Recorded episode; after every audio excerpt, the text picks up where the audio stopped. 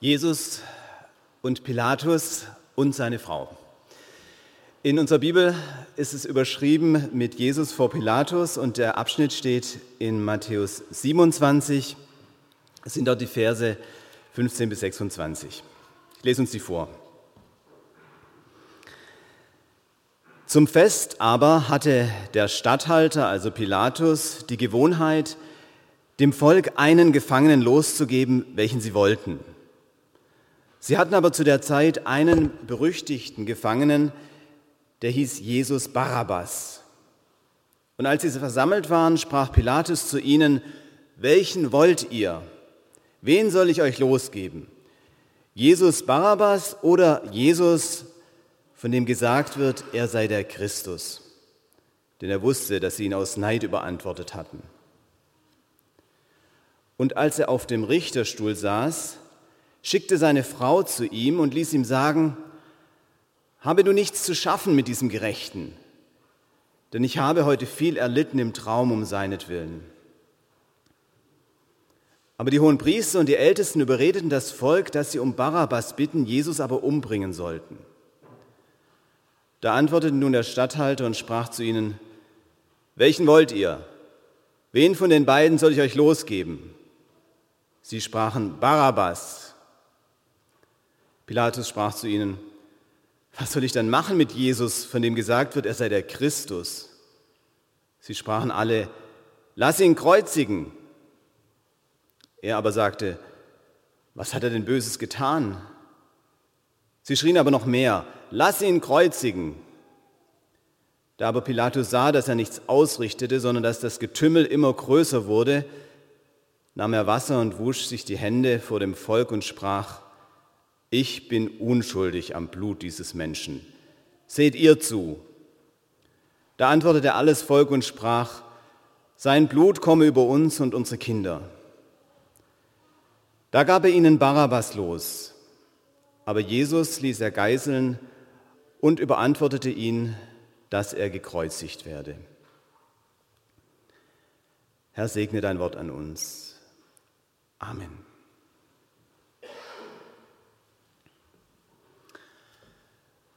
Habe du nichts zu schaffen mit diesem Gerechten. Was die Frau des Pilatus ihrem Mann da ausrichten lässt, ist leichter gesagt als getan. Jetzt, wo dieser Jesus schon vor ihm steht und er die Menge im Nacken hat. Es gibt Bibelausleger, die fragen, warum hat ihm die Frau das eigentlich schon beim Frühstück gesagt? Aber die Antwort ist wahrscheinlich ganz einfach. Vornehme Frauen pflegten in der Antike sehr lange zu schlafen. Und wer mal Downton Abbey gesehen hat, weiß, dass es auch in der Neuzeit mitunter so war. Und so ist diese Frau in die Geschichte eingegangen als die, die Heidin oder als die Ungläubige, zu der Gott im Traum spricht und da gibt es später dann auch noch viele Legenden darum, ob sie vielleicht dann doch irgendwann zum Glauben gekommen ist. Und im Mittelalter wurde sie dann auch als Christin verehrt unter dem Namen Claudia Procura. Aber hier in dieser Geschichte spielt eigentlich nur eine Rolle, dass ihre Nachricht ziemlich spät kam und sie wahrscheinlich zu lange geschlafen hat. Denn hätte sie Pilatus das früher gesagt, hätte er noch anders handeln können. Dann hätte er die jüdischen Anführer gleich wieder wegschicken können. Oder er hätte sich krank melden können oder sonst sowas, was man als Statthalter so macht, keine Ahnung. Aber jetzt war es zu spät. Jesus stand vor ihm und Pilatus, Pilatus musste entscheiden. Jesus stand vor ihm und ab diesem Moment würde dieser Gerechte, dieser Jesus für immer mit ihm verbunden sein. Pilatus wusste das noch nicht, aber wir heute wissen das. Ich war vor zwei Wochen mit einer Gruppe Studenten in Izmir und wir haben dort eine Gemeinde besucht und auch im Gottesdienst teilgenommen und in diesem Gottesdienst wurde das Glaubensbekenntnis gesprochen und auch an die Wand projiziert. Und ich habe von diesem ganzen Text, der da an die Wand geworfen wurde, eigentlich nur zwei Wörter verstanden. Pontius Pilatus. Kein Mensch wüsste heute noch etwas von Pilatus, wäre dieser Jesus nicht gewesen. Oder kennt ihr seine Vorgänger? Annius Rufus oder Valerius Cratus? Wahrscheinlich nicht. Dass wir Pilatus heute noch kennen, hängt ja nur an diesem Jesus. Nur zwei Menschen kommen im Glaubensbekenntnis vor. Nur zwei Menschen sind so eng mit der Geschichte von Jesus verbunden, dass in allen Kirchen überall auf der Welt ihr Name gesprochen wird. Ihr wisst, welche das sind, Pontius Pilatus und Maria. Die, die ihn zur Welt gebracht hat und der, der seinen Tod angeordnet hat. Jetzt sagt ihr vielleicht, es hätte ja auch anders laufen können. Pilatus hätte jetzt auch jetzt noch auf dem Richterstuhl auf seine Frau hören können. Er hätte das Volk und ihre Anführer einfach schreien lassen können. Ja, hätte er. Er hätte ihnen auch Jesus und Barabbas freigeben können. Er war frei zu tun und zu lassen, was er wollte. Er war schließlich Statthalter, wenn auch nur ein Untergeordneter. Und in den östlichen Provinzen des Reiches war man ohnehin ziemlich frei in der Anwendung des Rechts. Da hätte ihm niemand was gesagt. Ja, er hätte auch anders handeln können. Er war der Souverän, der Machthaber. Trotzdem handelt er so. Und das ist das Erste, was wir uns jetzt etwas genauer anschauen. Ich habe heute Morgen zwei Punkte. Der erste Punkt, der unfreie Souverän. Wer war eigentlich dieser Pilatus? Er hat es zu etwas gebracht, Statthalter einer Provinz, das ist schon was. Er kam schließlich auch aus einer angesehenen römischen Familie, aus dem Geschlecht der Pontier, aus dem auch der Kaisermörder Lucius Pontius Aquila hervorgegangen war, der in den Iden des März 44 vor Christus gemeinsam mit Brutus Caesar ermordet hatte. Will schon was heißen. Auch Pilatus hatte es zu was gebracht, wenn auch diese Provinz, in der er gelandet war, jetzt nicht unbedingt Ende, das Ende der Karriereleiter bedeutete. Aber auch hier konnte man seine Ideen verwirklichen. Er wollte eine Wasserleitung nach Jerusalem bauen und dafür hat er dann kurzerhand den Tempelschatz in Jerusalem geplündert. Ein Sakrileg, ein Frevel. Fast wäre es deshalb zum Aufstand gekommen, aber den ließ er im Keim ersticken. Ein jüdischer Zeitgenosse schrieb über ihn, seine Amtsführung bestand aus Bestechlichkeit, Gewalttätigkeit, Räubereien, Misshandlungen, Beleidigungen, fortgesetzten Hinrichtungen ohne Gerichtsverfahren, fortwährender unerträglicher Grausamkeit. Pilatus war aber auch Politiker. Und er wusste, man darf es nicht übertreiben. Man muss das Volk bei Laune halten. Man muss ihm auch immer wieder das Gefühl geben, etwas entscheiden zu können. Wer an der Macht bleiben will, der muss die Macht geschickt einsetzen, wach sein, taktieren, manchmal durchgreifen, aber auch Freunde haben. Pilatus beherrschte das Spiel, wenn auch nicht ganz perfekt. Am Ende musste er schließlich abtreten, weil er eine Volksversammlung in Samarien gewaltsam niederprügeln ließ. Da gab es auch viele Tote und dann wurde er von seinem Vorgesetzten abberufen. Pilatus auf den ersten Blick ein Machtmensch, selbstbewusst, souverän. Schaut man aber hinter die Kulissen, dann wird deutlich, auch er war nur eine kleine Figur in einem großen Spiel, in dem sich ständig die Regeln ändern. Er war nicht wirklich frei. Es waren immer welche da, die an seinem Thron sägen wollten. Er musste wachsam, argwöhnisch, manchmal auch brutal sein. Genau so ist menschliche Macht. Genau so ist menschliche Macht. Sie macht nicht frei, sondern sie nimmt ihre Inhaber in den Würgegriff. Ich weiß nicht, wie es dir geht, wenn du immer wieder irgendwelche mächtigen oder berühmten oder schönen im Fernsehen siehst oder vielleicht folgst du ja auch dem einen oder anderen auf Instagram.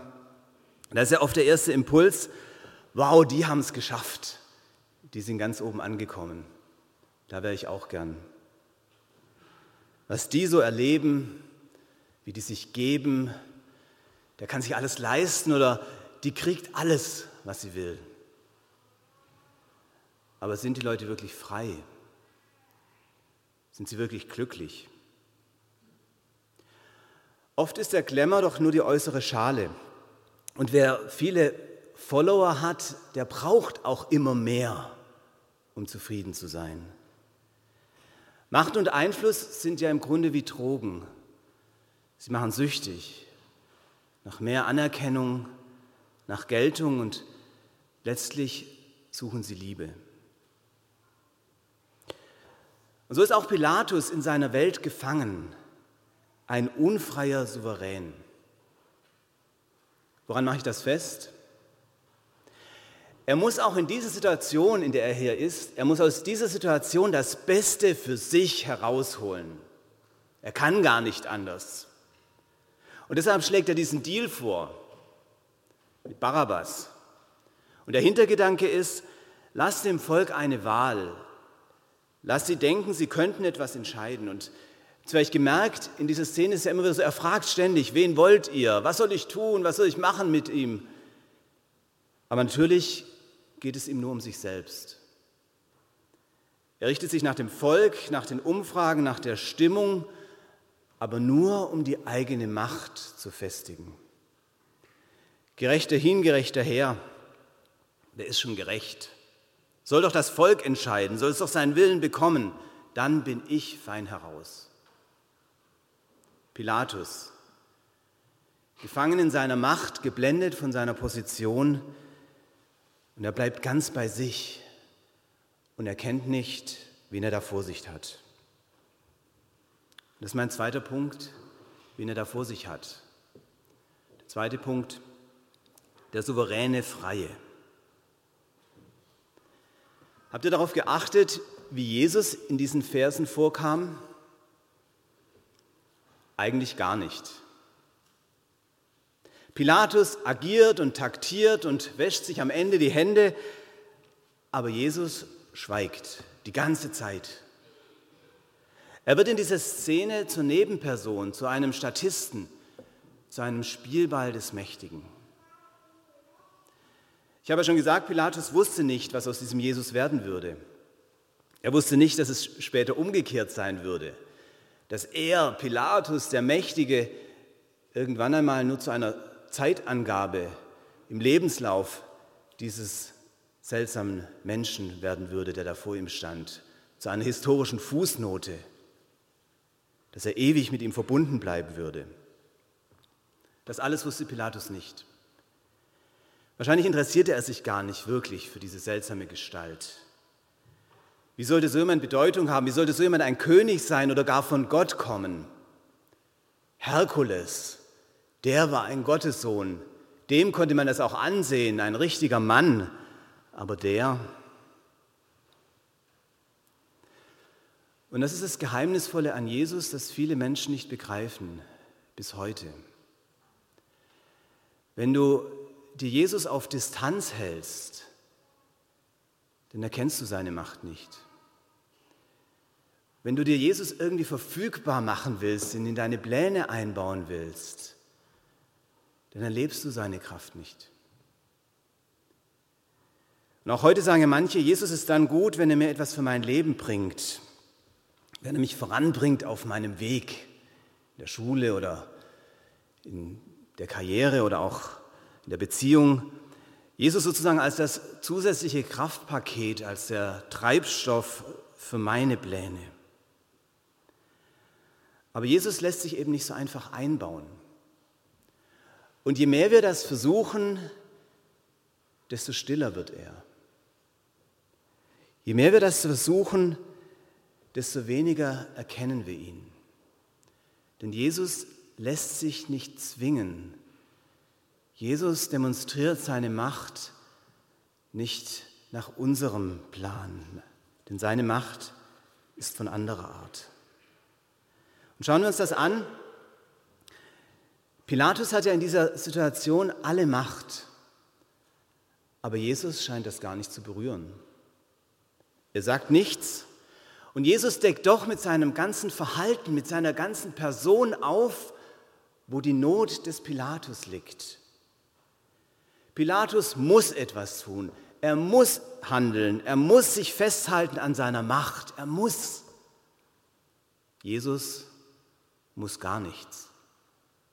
Er muss sich nicht mal verteidigen. Er ist wahrhaft frei.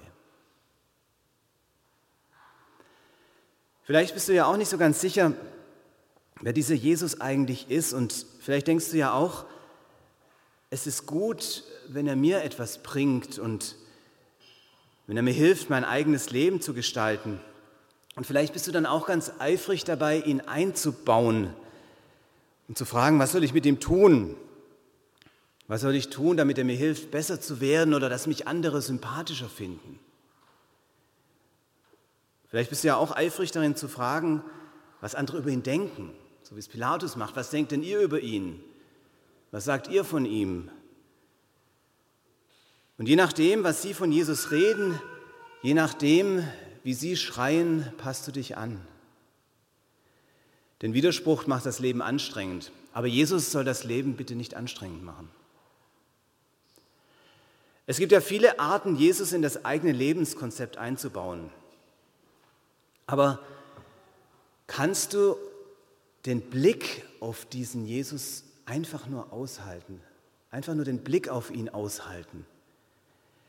Der dir nur gegenübersteht, der dir still gegenübersteht und an dem du spürst, wie unruhig du oft bist, wie getrieben, wie auf dich bezogen, wie selbstsüchtig der dir nur gegenübersteht und dich zur Frage herausfordert, weißt du eigentlich, weißt du wirklich, wer ich bin? Auch wenn du vielleicht schon lange mit mir unterwegs bist, weißt du wirklich, wer ich bin?